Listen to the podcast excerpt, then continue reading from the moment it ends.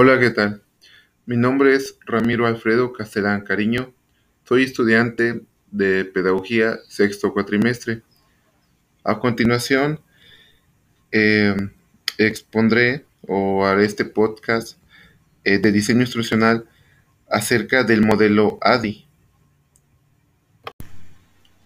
Bien, ahora, este proceso trata de que mediante el cual se crean las experiencias de aprendizaje de la formación y el learning con el objetivo pues de, potenciar las habilidades y los conocimientos de los estudiantes. ¿Cómo es esto? Bueno, esto representa una guía para la construcción de herramientas de e-learning, las cuales constan de, de cinco fases, que son análisis, diseño, desarrollo, implementación y evaluación. Bien, continuando. El modelo ADI se incluye en el marco del sistema de diseño instruccional. Una de las etapas esenciales en el desarrollo de la plataforma de, formación de e-learning. Bueno, bien, ahora, este modelo es, es, simple para desarrollar cualquier tipo de entrenamiento ya que su simplicidad permite a las personas que no tienen una preparación en tecnología utilizarlo como guía para el desarrollo de un programa o curso. El modelo ADI tiene varias ventajas, entre ellas eh, que es un modelo genérico, simple, que puede ser, puede ser este, aplicado en cualquier situación instruccional. Sin embargo, así como tiene ventajas, eh, vemos que, que posee una serie de desventajas frente a otros modelos. Por ejemplo, eh, algo que tiene este modelo es que posee una secuencia cronológica debido a que tiene una serie de fases. También este, se considera una un, de un sistema cerrado y no es, no es flexible, pues. Además de que pasa por alto las consideraciones este, filosóficas, financieras e institucionales. Este, ADI se compone de, de varias fases, cada una de, de, estas con un sinnúmero de tareas. Por ejemplo, como el modelo es este genérico, puede, puede modificarse, en este caso, de acuerdo al tipo de programa que se requiere desarrollar.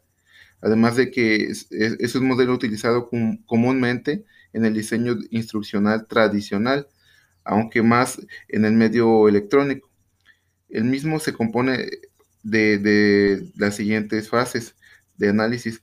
Se determina por las características de la audiencia, lo que necesita aprender, la, en este caso la audiencia, el presupuesto que haya disponible, medios de difusión que haya, también tiene sus limitaciones, además de que tiene una, tiene una fecha de límite para implantar la, la, instrucción, sus actividades este, para el logro de los componentes de diseño, Además de que eh, en esta parte, bueno, vemos que se lleva a cabo la selección del ambiente, lo que sería el señalamiento de los objetivos instruccionales, selección de estrategias pedagógicas, bosquejo de, de unidades, lecciones y módulos, además de diseño del de contenido de curso, ¿verdad?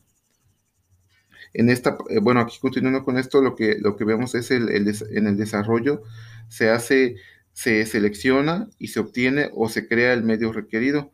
También eh, utiliza la red para presentar la información, se determinan las interacciones apropiadas y planifica las actividades.